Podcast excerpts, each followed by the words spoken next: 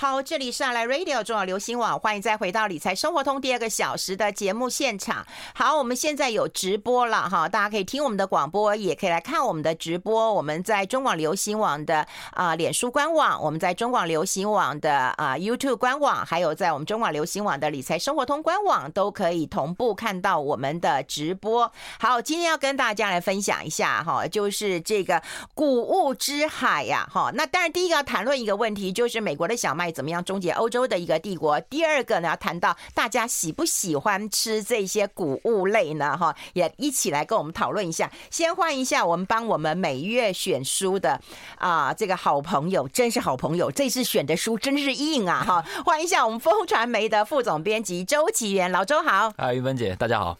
选这一本书，我真的我要我要跟大家推荐，因为我觉得这本书它的封面非常的美丽哦。如果你会喝葡萄酒的人呢、啊，你去看一下它的封面，这本书的那个感觉非常像那种十九世纪法国葡萄酒的那种标标标这个标志，嗯，对。然后我觉得它的它的呃感觉非常有那种欧洲的风味。然后，然后，呃，它的副标题就让我印象很深刻，就是说美国的小麦如何终结欧洲的帝国。嗯，那老实说，我本身就非常着迷，就是食物的历史。哎，我觉得你很喜欢呢。对，从那个早餐啊，从酒啦哈，然后从早餐吃什么啦，对，对不对？然后詹宏志今年出的那个旧日厨房，对，那是他们家家有点像是家庭的家厨的历史。那早餐百百年早餐史，我记得是二零二零年选的嘛。嗯，就是说以前的人其实没有那么那么精致的吃早餐，嗯，也没有吃那么高热量的早餐，是因为他们很多人要去做工，哦，在工业革命的时期，哦，所以需要一个比较呃能够负担它能量消耗的一个餐食，所以才衍衍生出了这么多早餐的种类。哎，你知道我呃前几天去那个日本乡下旅行嘛，哈，然后我就想说，哎，我如果带这本书去的话，去乡下旅行其实蛮适合的。第一个旅行可以看书，第二个其实我去乡下，然后我有很多的朋友都说他呃就是他的朋友不能来带我们的原因是因为在收割。所以他们要帮忙呃家里的一些农务嘛，那我想说哦，那我看这本书应该多适合啊！就我回来看这本书，我想说哦，还好我没带去，因为因为非常的。我觉得非常的历史。hardcore，对，非常 hardcore 的的历史。然后他介绍的就是说，主要介绍的是大概从十九世纪，嗯，特别是可能克里米亚战争哦，然后从一八七一八六零年代这个美国南北战争之后，嗯，哦，因为它的副标题是说美国的小麦如何终结了欧洲帝国，嗯，主要是俄罗斯帝国，嗯，哦，那它也促使了很多欧洲的呃城市的兴起，嗯，等等。其实你看完这本书之后，如如果你能看得完的话，然后，因为我也真的是费了一番力气才。看完，我真觉得我有一种把那国中、高中历史全部都复习一次的感觉，就是从那个什么鸦片战争、英法联军，他当然当中没有提到这些事件，但是其实他在主要叙述呃大西洋两岸的事件的时候，其实你能够至少在我的脑海中，我能够重建就是。另外一边的世界，就是太平洋这边发生了什么事情？嗯，那为什么那个时候的帝国主义，所谓的呃欧洲的帝国主义跟美国为什么那么强烈的希望去开拓一个新的市场？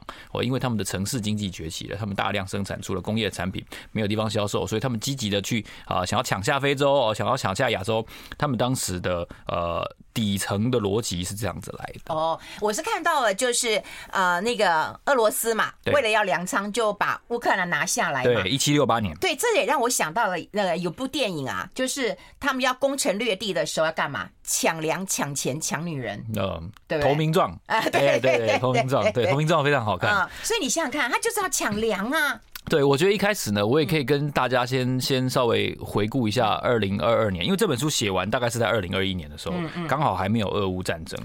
哦，对，所以俄乌战争呢，我觉得呃，拿来搭配这本书来阅读的话，可以很清晰的反映一件事情，就是呃，如果说这本书当中很大篇幅的去介绍所谓的呃俄罗斯帝国的崛起跟衰败是来自于黑海边的乌克兰的话，那大家应该可以了解到说，呃，乌克兰在过去这一年多当中发生了非常巨大的变化。那其中一个变化当然就是谷物的出口受到非常严重的破坏跟限制，呃，包括他们的土地现在已经可能。在非常多肥沃的土地、田地上面有几十万颗的地雷，嗯，哦，这个对他未来的耕作会有可能数十年甚至上百年的影响。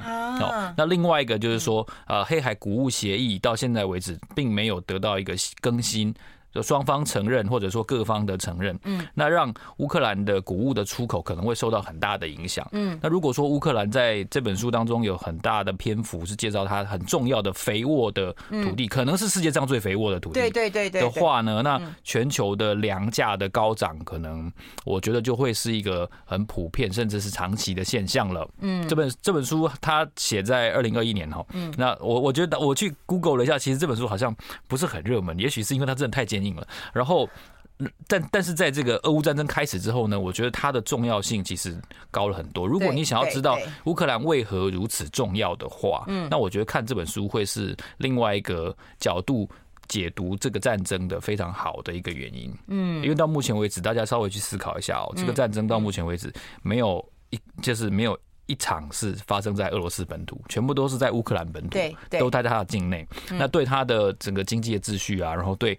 对乌克兰谷物的出口，然后他为什么是这么重要的一个国家？为什么欧洲对这件事情除了能源之外是如此的紧张？哦，因为这让他们想起了一两百年前，他们的祖先也曾经在这个谷物的紧张的时刻呢，碰到一些经济上的问题。嗯，所以乌克兰的秩序或者说谷物对于呃西欧。当前的经济的形态的形成，它都有非常重要的一个意义。嗯，对，嗯，哎、欸，那我问你啊，就是说，在美国的话，呃，大部分啦，欧美都一样啦，就喜欢吃一些谷物啊。对。可是，在亚洲的话，大概还是以这种米饭为主啊。其实，其实，我觉得到目前为止，至少台湾呢，我觉得可能。因为距离的关系，乌克兰战争是呃，对二次大战之后到目前为止最大规模的这种地面战嘛，哈，尤其距离欧洲又非常的近，然后又破坏了相当大规模的小麦的产地。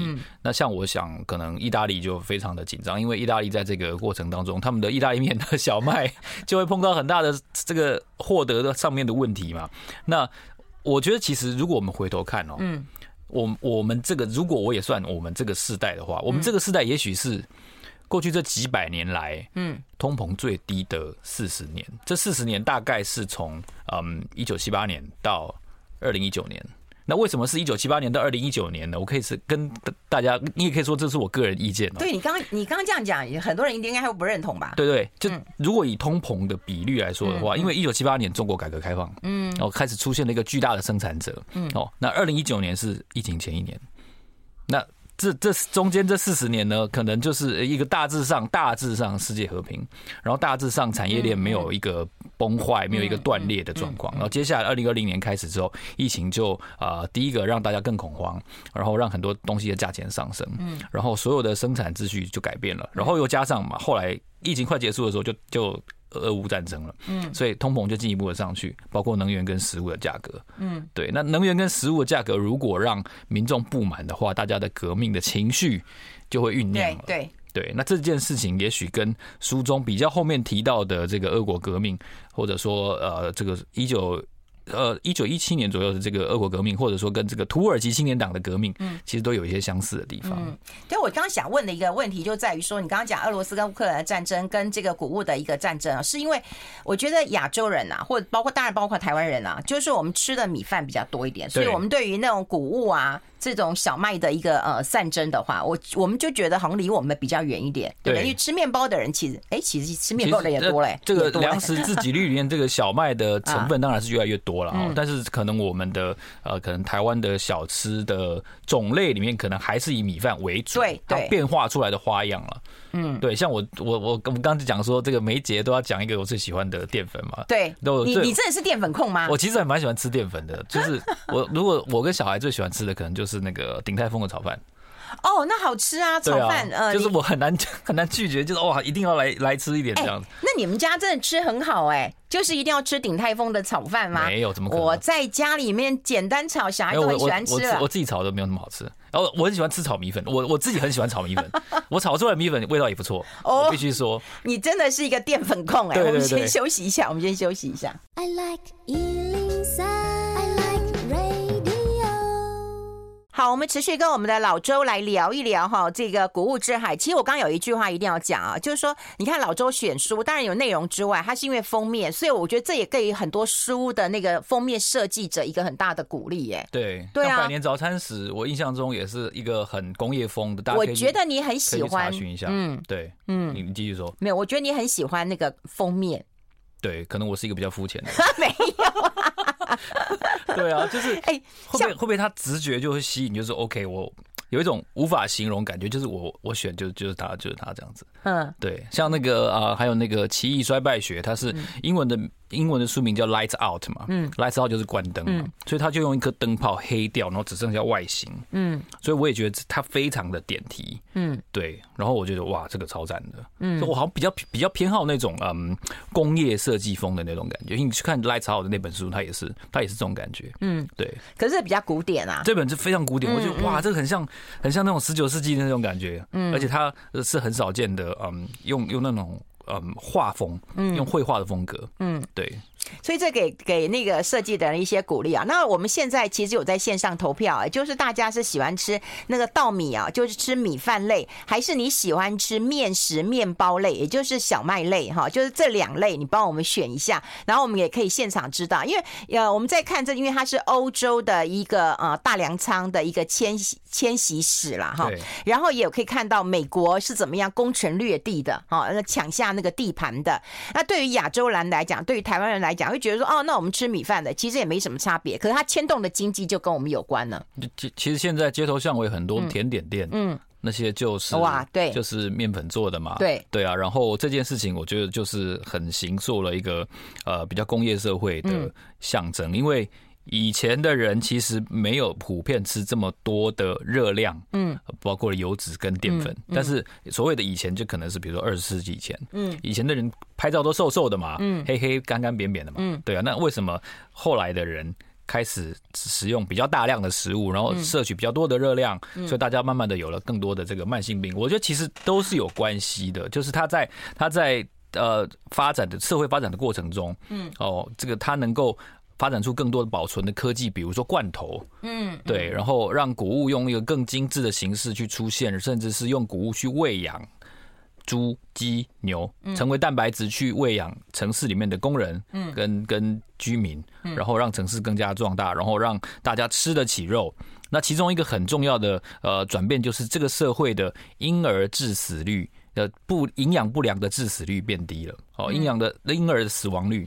以前在可能以前我们我们很很很小的时候就听阿公阿嬷讲说哦，以前的小孩子很多都养不活嘛，嗯，哦，其中一个我觉得我觉得很重要原因就是营营养不良，嗯，对，那就是可能日据时代的时候，大家台湾人普遍的记忆就是说我们家可能都吃韩吉枪，哎对，然后种出来的白米就是卖给日本人送回本土去，那其实这本书当中也某种程度上也是这样子反映了呃这样子的呃可能是社会的秩序啊，殖民殖民帝国的的经济上的。秩序，他们也是自己农民，自己都吃那个那个谷物汤啊，然后可能用那个，它里面我印象很深的是说，那个硬到可以刷牙的黑麦面包，嗯，就你很难想象有一种面包硬到可以刷牙。以前的它它里面就讲讲说，黑麦面包以前是某种程度上呃那种商旅哦，走在路上的人没有牙刷的时代，他就用那个来刷牙，所以你就知道说小麦是卖给顾客吃的，自己吃的是黑麦。价格比较便宜，甚至是那种就是有点像是杂菜汤那样，也没有蛋白质，嗯，哦，所以蛋白质是缺乏的，嗯，哦，所以等到谷物丰收，然后等到美国的这个南北战争结束，然后它可以用一统的秩序去大量的对外输出它的面粉跟小麦的时候呢，就有多余的呃谷物可以去喂养那些。蛋白质就是那些经济动物哦，猪、鸡、牛，然后呢，让猪、鸡、牛成为城市人的食物，然后让他们越来越有营养，成为了呃工业阶级的一部分，而不是单纯的做农民。所以，它的经济秩序其实在这本书的解读当中，呃，农业过渡到工业，再过渡到所谓的服务业，其实伴随着的是谷物的输出的量变大了，而且同时还有好几个关键的科技，它当中提到的就是。美国在南北战争当中发明了期货，嗯，哦，就是期货如何去快速的去交易，然后呢，快速交割，不用真的拿哦一英斗的小麦去买卖，它透过一张纸的合约就可以去买卖，这是一个关键科技之一。然后另外一个呢，就是炸药，硝化甘油炸药呢，去包括了开拓这个苏伊士运河啊，然后这个巴拿马运河，让整个交通变得更便利。嗯，然后还有一个我记得是。一个是什么？一下一下猛 猛然想不起来。那他们的他们的之间的变化呢？我觉得也让美国更加的能够去输出两大物种，两大物品，一个是棉花，然后一个是小麦。哦，在十九世纪的前半是棉花，十九世纪的后半是小麦。嗯，那大致上等于是一统全世界的这个秩序。对，因为吃穿用度嘛，你想想看，吃很重要，穿嘛，棉花的一个衣服。我们现在来看看，就是大家对于你喜欢吃面包、面条还是稻米的一个比重，我们来看一下哈。呃，吃面包面呃这个面条的哈三十 percent，吃稻米的有七十 percent 呢。可是我觉得这个稍微有一点。嗯，这可能跟跟调查的母体有点关系。如果我们加入更多年轻人，可能就不是这样。哎，你这什么意思呢？我们在听我们节目、看我们节目都年轻人啊。没有没有，我这个时间可能很多人还在上班。对对对，很多人在上班，他们可能可能会假日吃的更多的是那种甜点类的东西。哦，我觉得啦。哦，我觉得。哎，有人也说两个都喜欢，其实我也是两个都喜欢。没有，我觉得啊，嗯，跟我刚刚才讲的选封面一样，嗯，看起来好看，嗯，就吃。哦，我们上个月是不是？对，上个月写那本书，对对对，真的是视觉动物哎。对，真的。有时候我也觉得说，哎，我也不应该吃太多甜点了。可是这次去日本，我觉得它太漂亮了，你知道吗？有一个人我不方便讲名字，但他有时候我煮菜，他就说看起来就不想吃。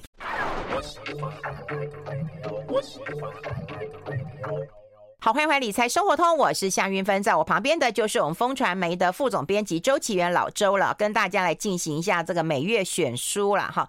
那刚其实我们刚刚也有提到你们家的状况嘛哈，然后就是看到漂亮的就会想吃嘛哈。好，那个人当然对那个人是谁，我们大家也猜得到嘛哈。不宜直呼其名，对，好害怕。对对对，你的求生欲望其实还蛮不错的，不错不错，我有放在心里，对对对。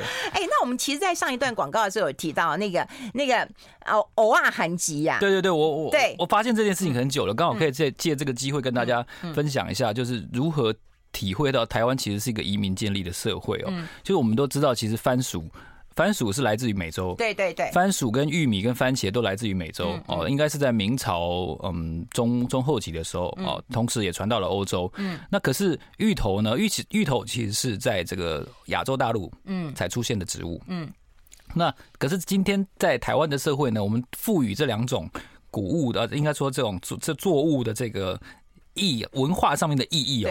芋头代表的是外省人，对，然后番薯代表的是本省人，对对。但是如果如果我们把时间的跨度拉到五百年、一千年来看的话，其实芋头来自于中国大陆，或者说整个亚洲大陆。嗯，那。番薯呢，来自于美洲大陆，嗯，对，嗯，但是这两者定义在台湾今天是被反过来看待的，嗯，对，所以我我会认为就是它是一个很微妙的转变，它是怎么样变成呃，这是所谓的本土，这是所谓的外来种，对，所以它它的它它我们无意去争论到底谁是本土谁是外来种，但它今天在台湾的这个定义上面的变化呢，我觉得很能够体现台湾其实是一个移民建立的社会。是啊，这样这样我我讲说我是欧阿韩籍，大家就知道了，对对对，对我爸爸是外省，对啊，你也是欧阿韩籍啊。嗯，对啊，然后我煮我煮稀饭都会加点地瓜。嗯，对。那你早餐会吃地瓜吗？早餐我有一阵子我很喜欢吃地瓜加黑咖啡。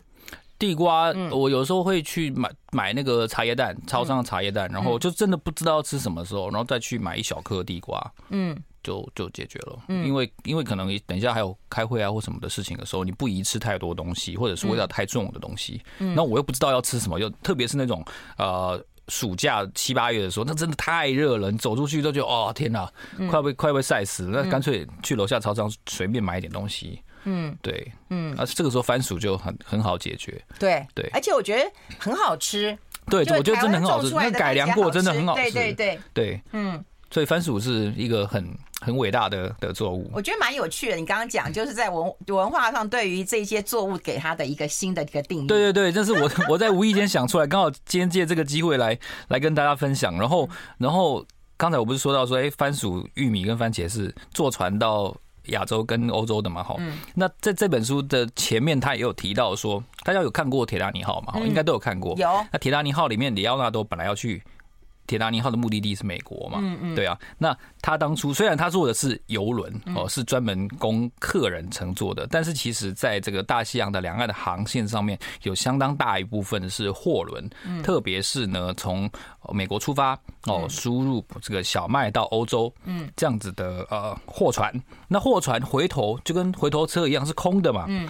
那在十九世纪，特别是在中后期，就是南北战争结束之后，这些空的船就顺便载了很多，不管是合法或非法的移民，嗯，啊，从意大利哦，从爱尔兰、从英国、德国来到了美国东岸，嗯，哦，所以今天美国有相当大，比如说德国裔的啊，意大利裔的啊，哦，这个这个落脚在哪里哦？纽约、波士顿这些港口，为什么呢？原因就是因为这些小麦的单向的贸易转一趟之后，回头还可以再转一趟，嗯，哦，这是这个这些大量的移民的来源。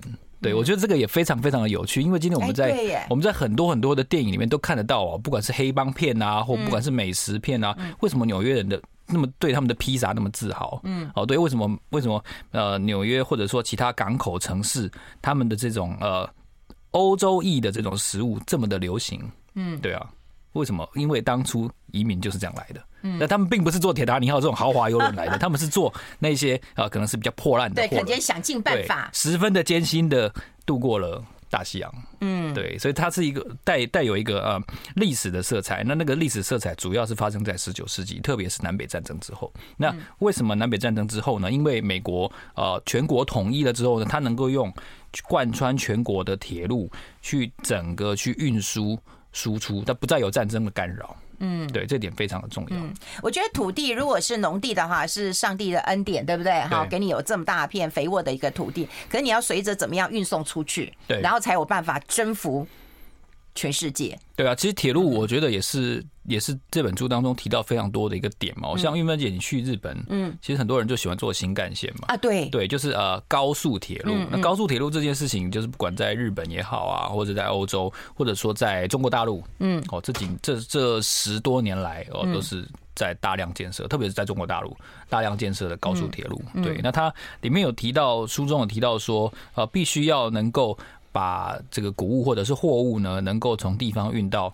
出口的才算是真正的国家，我记得这句话。哦，所以这也象征着就是说，铁路对于一个国家或者是对于一个文化的意义。那相对的，如果说乌克兰，我们回到这本书的一开头，呃，现在战争让全乌克兰的谷物输出有很大的问题的话，嗯，然后这个黑海谷物协议也没有搞定的话，那我想确实全世界的粮食的价格大概不会太便宜。嗯，就是它不可能跌价嘛，它基本上不可能跌价嘛，嗯，它只有涨多涨少的问题嘛，嗯，对。那还有就是二零二四年会不会更贵的问题？哎，那你这样讲又让我想到了，真的是要什么？这个竹高墙广积粮了嘛？各各个国家要自己求自保了吗？但我们也不可能广积粮啊，我们家里米桶也就就 也就买那 买那两公斤三公斤，我们也不可能买太多啊。对啊，对我们消费者永远都是被动承受的嘛。嗯，对，所以就是还是回到说你的你的这个如果。在投资意义上的话，就是你的投资组合能不能够有效的对抗某些，或者不能说对抗，就是某些某跟上某些突然的风险。嗯，对，嗯，像很多人买债券，就是这本书当中也有提到嘛，这日俄战争的原因之一，还有俄俄罗斯发生革命的原因之一，就是因为日本封闭了这个旅顺港，然后呢，俄罗斯花非常大笔的钱建设的这个西伯利亚铁路呢，它最终没有办法让。货物出口，让谷物出口透过东方出口，嗯，然后呢，等于俄罗斯注定要倒债，那等于俄罗斯的经济就会挂掉，嗯，对，这是当中一个非常非常精彩的环节，嗯，对对，大家可以可以好好研读一下，嗯，对，哎，不过回过头来啊，就是说世界上其实有一些这个啊粮仓的啦，哈，你今天要特别帮我们介绍那个 A B C D，对我觉得四大粮仓，对，在这本书当中，他有提到一些。四家公司哦，然后他们的公司虽然这个章节不是很长，但是我觉得这四家公司是非常非常有代表性的，我也可以跟大家顺便聊一下。嗯，他们因为四家公司的开头呢，刚好分别有这四个单字，所以大家在简全是在简称这个四大粮商的时候呢，就会用这四个字母来代代替它。对，那等到要下一集才好好，我们下一集分享。对。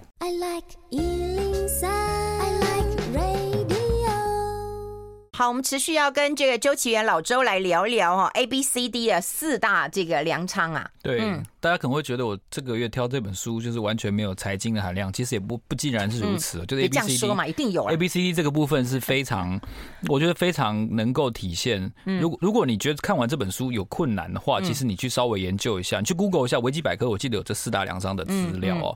这四家公司的呃开头分别是 A B C D 这四个字母，然后 A 呢代表是 Archer 呃 Daniel Midland 哦，它是简称 A D M。嗯，哦，它这四家公司的共通点就是一年的营收基本上都是超过新台币一兆，所以为什么我要特别提出来？就是因为他们做这种大宗物资，这种 bulk grocery 这种呃谷物，他们做谷物可以做到一年营收一兆以上，你就知道他他他有什么？他有铁路的网路，他有自己的卫星，他有船队，然后他有工厂，多余的谷物可以拿来纯化提炼酒精。嗯，哦。他有自己的卫星，你就知道它生意大到一个什么程度了哦。那我继续讲。要卫星干嘛？因为它要监测当地的农物的状，那个农农作物的天气的状况，然后它要评估我如果这边欠收的话，那边是不是要多买一点？哦哦哦对，然后卫星对有 A 嘛哈，然后 B 是邦吉，就是 B U N G 邦吉，然后呢 C 是 Cargill 哦加急，然后呢 D 是路易达孚 Louis Dreyfus。那除了路易达孚这个 D 之外呢，ABC 基本上都是美国人创立的公司，好厉害。然后他们大概都是在十九世纪末期、二十世纪初期这个时候陆续创立在美国跟法国的。那在这本书当中有特别提到说，其实呃以路易达孚为例的话，法国跟俄国的俄罗斯的关系相对来说是紧密的。嗯嗯。哦，在当时书中提到的时期，有一段时期，俄国跟法国借了很多的这种主权主权债。嗯。那所以，路易达孚跟俄罗斯的关系相对是比较紧密的，好。然后，A、B、C、D 这家这四家公司呢，为什么都出现在那那段时期？那段时期大概也就是辛亥革命。前后那段时期，大概是一九，厉害，把它对照过来。对，大概就是一九零零年前后哦。那那个时候，其实就全世界是非常呃，它的秩序是有待重建的。就是美国还没有成，美国还没有成为全世界最厉最厉害的第一大国。嗯，哦，那但是其实它已经显露出了这个迹象。嗯，那主要原因就是因为它。可以全力的去输出它的呃棉花跟小麦，嗯，那当然后来也发生了世界大战嘛，哈，嗯，那 A、B、C、D 这四家公司呢，其实他们大致上都非常的隐秘，嗯，哦，有两家没有上市，有两家有上市，嗯，那即使是即使是有上市呢，他其实我有去看看过他们的这个网站上面的资料，他们相对披露的讯息也都是有限的，他们甚至这个甚至是。比较保留的，我觉得是其中一个原因，是因为谷物这个这个特别的地方在于说，它如果能够大量出口的话，其实它可以改变一个国家的呃民心。什么叫民心呢？就是说，如果没有没有东西吃，或者说面粉价格涨一倍的时候，以那些面食为主的社会，他们就会想要闹事嘛。对对对，对啊，嗯，那。这个当初俄罗斯革命的时候的口号就是和平、土地、面包嘛。嗯，那如果没有面包的话，就。何来和平跟土地呢？所以，所以这件事情就很深刻的会影响到一个社会的安定。所以，所以 A、B、C、D 这四大粮商，其实他们经营的生意都非常的严格来说是敏感的。你会说啊，玉米、小麦这有什么敏感的？因为它的量实在太大了。我刚才提到，每一家单独的营年营收都超过新台币一兆。嗯，哦，所以它能够大大的影响可能全世界的食物跟粮食的秩序。嗯，这件事情就让这四大粮商的地位变得非常的重要。嗯，哦，那甚至是包括像是。甚至 Cargill 台湾的麦当劳都是那个油啊，都是跟 Cargill 买的。如果你去高雄梦时代旁边的那个高雄港的话，Cargill 在那边有一个码头，那你路过那条路的话，你会看到很大的 C A R G I L L 这个招牌。对，所以所以他们经营全世界的大众贸易。可能已经上百年了，已经超过一百年了。我们每天吃的东西，除了稻米可能是台湾产，可能是日本产的之外呢，从油脂啊、肉啊，可能都出自于这四大粮商。只是我们不知道。欸，你说他们这么神秘的原因是什么？是因为他们是怎么样的一个寡占方法，或者怎么样一个独占方法？哦，因为。作为一个上市公司，它必须要披露非常多的、非常多的文件嘛。然后还有一个就是说，它的获利能力到底怎么样？假设同样是呃上市，假设两家粮商，一家有上市，一家没有上市。嗯，那没有上市的那家，它并不需要告诉你它一年的纯利率是多少。不用。对，但是如果有上市的话，它一定要披露。哦，它为什么它可以？小麦这边为什么这么大？嗯。哦，为什么它小麦的部门的业务比较赚钱？嗯嗯。他很容易被被对方侦知到一些。可能是不愿意披露的资讯。对，那我的意思就是说，他已经这么大了，对不对？一一动不动就一兆了，那他有可能就是一个独占或寡占的一个局面了。那没人管吗？其实这个所谓的。人管呢？我觉得更多的是某一些强大的国家想要用它本身的力量去影响，或者是参与这个贸易。参与对，所以像比如说像中国的这个国企中粮，嗯，哦，然后还有新加坡的这个业呃丰益国际，嗯，他们都希望成为这种世界性的寡占的巨大的粮商之一。所以以前我们说四大粮商是 A B C D，但未来也许新加坡的这个这个呃丰益国际，然后中国的中粮可能都会是新的玩家。实际上他们的这个。size 都已经是世界级粮商的规模了。嗯，所以未来也许以前是也是 Big Four，也许是四大，但未来也许是 Big Six、Big Seven，不一定。因为他们呃，可能在全世界调度资源，而且像中国大陆，它本身呃消费的这个力这么大的话，它可能来自于阿根廷哦，然后来自于澳洲，嗯。哦，还有印度这三个这三个国家的数量谷物的数量会越来越多。对，那大家如果有印象的话，会想起最近中国大陆跟澳洲的关系相对来说是缓解了，嗯，所以。从澳洲出产的这个哦小麦，嗯，葡萄酒哦，也许都可以成为重新的销售到中国大陆。所以谷物这件事情是是在呃两国交往关系当中，其实是非常关键的一个元素。只是因为可能因为我们每天吃，所以大家没有感觉。嗯，对对，而且我觉得这个算是国际的一个商战了啦。对，对不对？而且因为它规模实在太大了。嗯，对。那那除了葡萄酒之外，其实你每天如果你吃不到小麦的话，可能一个礼拜。如果一个月可能就出事了，嗯啊，你就会觉得说，为什么小麦变那么贵？对啊，大家不要忘记说，二零一一年左右的这个阿拉伯之春啊，哦，那个时候北非啊，然后整个阿拉伯地区相对来说的这个比较动乱的地方呢，嗯，都是因为他们的粮价大幅上涨啊。对，好，我们待会先休息一下，进一下广告。你喜欢吃肉吗？肉跟饭比，你喜欢吃哪一个？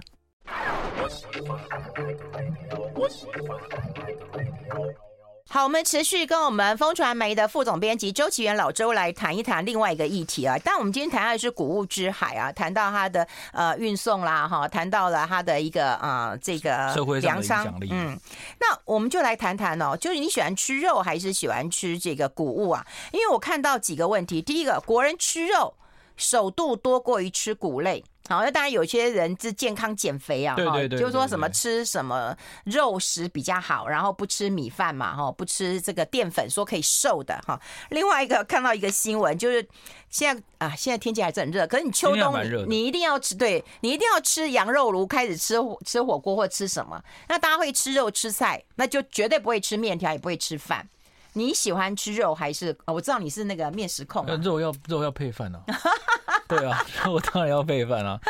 只吃肉就是很好吃了，对。但是肉都是就是路上的那些肉是怎么来的？一定都是用谷物去喂的嘛。对对对，对，它之所以它它之所以贵，是因为它有一个换肉率，那个转换的问题嘛。比如说多少谷物才能够产出一公斤的牛肉，然后那个牛肉又是什么部位的嘛？所以所以它有一个转换的问题。所以谷物变贵的时候，哦，这个。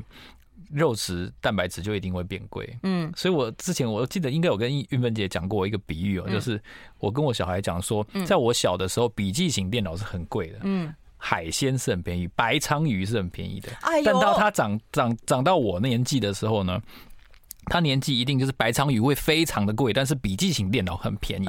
所以我，我我我也相信这件事情会继续下去，就是说蛋白质，也许也特别是动物性蛋白质，嗯，它会继续昂贵下去。那工业性的产品会越来越便宜，嗯，对。哎，我也听过哎，那种蛋白质经济。对，也就是说，当社会开始富裕的时候，就是人吃蛋白质的比例就会提高。就早年可能贫苦的时代，我们大家就吃谷物嘛，能吃饱就好了嘛。因为它是劳力为主的，它需要那种饱足感，然后他去去做更多的工作。嗯，对，对啊。哎，我讲崩北霸呢？对啊，嗯，真的以前你看我阿妈，我阿妈早就都会这样子啊，都会这样讲啊，都是要讲讲个霸然后对对对，去上学不是骂人，然 后不是不是骂人，说讲个霸，不是不是，就叫你说真的要多吃一点。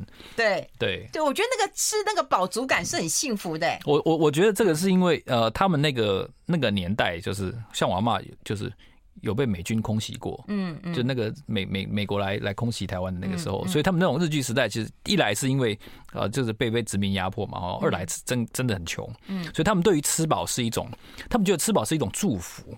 嗯嗯，能够吃饱饭真的是很大的祝福，所以他认为那是好日子的一种象征。哎，对，你知道吗？我妈哦，她他们那个年代就一直有饥饿恐慌症。对，真的真的。因为我像我我妈妈，她是在那个呃，就是日军空袭的那个年代嘛，哈，那没东西可以吃，她只能够吃那个发霉的番薯。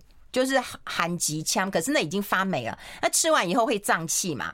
那那时候我我妈妈就告诉我说，呃，我外公多疼他，因为小孩肚子痛嘛，肚子痛，那可是有胀气就要走路嘛，可是没办法走路，肚子又很痛啊。他说是我外公背着他这样一直走，一直走，一直走，哇，至少有点间接运动啦，让他肚子不会痛。就听起来其实是很难过，可以看到那种父亲对女儿的那种爱啊。对。对啊，所以在那种港口的时代，所以我妈妈就很担心那种假被霸，所以家里就要买很多东西。真的，真的，我觉得，我觉得那是一种呃填补的情绪。对，就是你为什么会吃的比较多，就是因为你可能以前小的时候挨饿过。嗯，对，所以，所以我们 我们现在可能囤积这么多热量，某种程度上，可能我们小时候有一些 缺缺陷的地方，希望用吃的方式去补足它。那可是现代现代的人，我觉得平均而言，一定是比八十年、一百年前的人，这个囤积的热量更多了。那我某种程度上，我认为这是谷物的生产也许是过剩的。哦，所以它多了，甚至多到可以去喂养这些动物。对，那那动物这个肉食，我们现在吃的肉绝对是可能过去几百年来最多的吧？平均人消耗量，以台湾人为例的话，绝对是。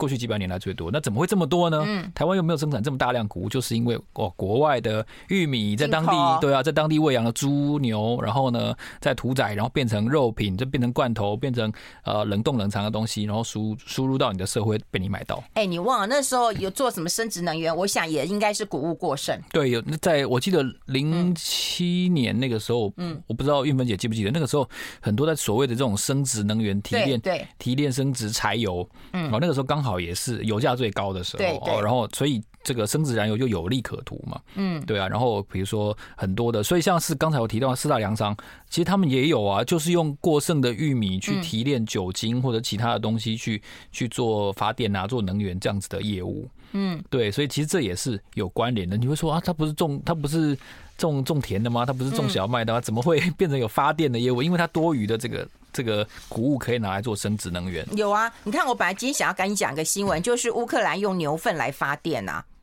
所以会会有会有沼气嘛？对对，甲烷对，会有沼气。嗯，对。所以你看，就是农业它的除了谷物之外，就是有一些喂养出来，然后废弃物又可以再做一个循环，就淀粉变成蛋白质嘛。嗯嗯，对啊，或者是用那些什么豆豆粕、豆渣去喂猪，一样的道理啊。嗯，对。那所以蛋白质一定是在一个呃谷物十分充分的情况下才会。进一步出现的营养的形态，所以这样看起来，未来是在在一个粮食的战争之下，是谷物会涨还是肉类会涨？都涨啊！嗯，哇，我我觉得是都涨。嗯，对我刚我直觉直觉会觉得都涨，因为谷物过剩才有办法去喂啊。对对对对，嗯，所以特我所以我觉得欧洲人对于这个乌乌克兰的情势绝对不是呃空穴来风的。嗯，对他们对于战争的记忆，可能又让他们想起了过去两百年的欧洲那个。非常多战争的的时期，其实欧洲是非常非常密集发生战争的，嗯，对啊，也所以也许我们过去这几十年的相对的和平，可能才是比较偶然的状况，嗯，对。哎、欸，那你听到就是说，你觉得啊，过去四十年通膨是比较稳定的，未来可能那个通膨的波动会更大，特别在食物这一块，因为大家彼此不信任了，对，各跟国国家之间也不信任，俄罗斯不信任西方，不信任欧洲跟美国，对，那中国跟美国更不用说，嗯，那。欧洲又觉得就是能源太依赖俄罗斯，然后食物太依赖俄罗斯，那所以他什么事都自由，希望自由，建立一个自由的在地的供应链。我们常常现在我们现在讲一些什么短链供应啊什么，其实严格来说，那就是一句话，就是我不再信任大家了，所以你那个工厂也来我这边盖一个。那同样的，最好最好台湾最好这也是也是一样，哎，我也来我也来发展一些什么什么什么，所以。这个供应链上下彼此不信任的时候，就会觉得啊、呃，那不然都在我这边好了，然后都在他那边好了，所以这个效率就变差。那效率就变差，意思是必然的，意味着这个成本的上升。嗯，因为什么东西都不在成本最低的地方生产的时候，它总成本当然就一定上升。对，哎，可是以前倡议的是国际的分工嘛。对，对不对？然后世界一家亲，对对对对，那就是过去大家有钱赚嘛的主基调，所以世界和平嘛。对，但未来不是这样子了嘛？对对对，可能又会回到更多的冲突、角力跟动荡。对，那这意味着成本的上升，然后意味着战争还会有。我觉得意味着是投资人的对于对于上跟下行情上下的承受能力要更大，因为也许世世界也许过去两百年来行情就这么变化的，只是你碰到一段。最最 happy 的 good old days，那个可是那已经是 good old days 了，所以所以不能够太依赖它。好啊，一块面包，对，就会有这样的一个问题了。好，非常谢谢我们周琦源老周到我们的节目现场跟大家导读，下次再见了，拜拜，拜拜。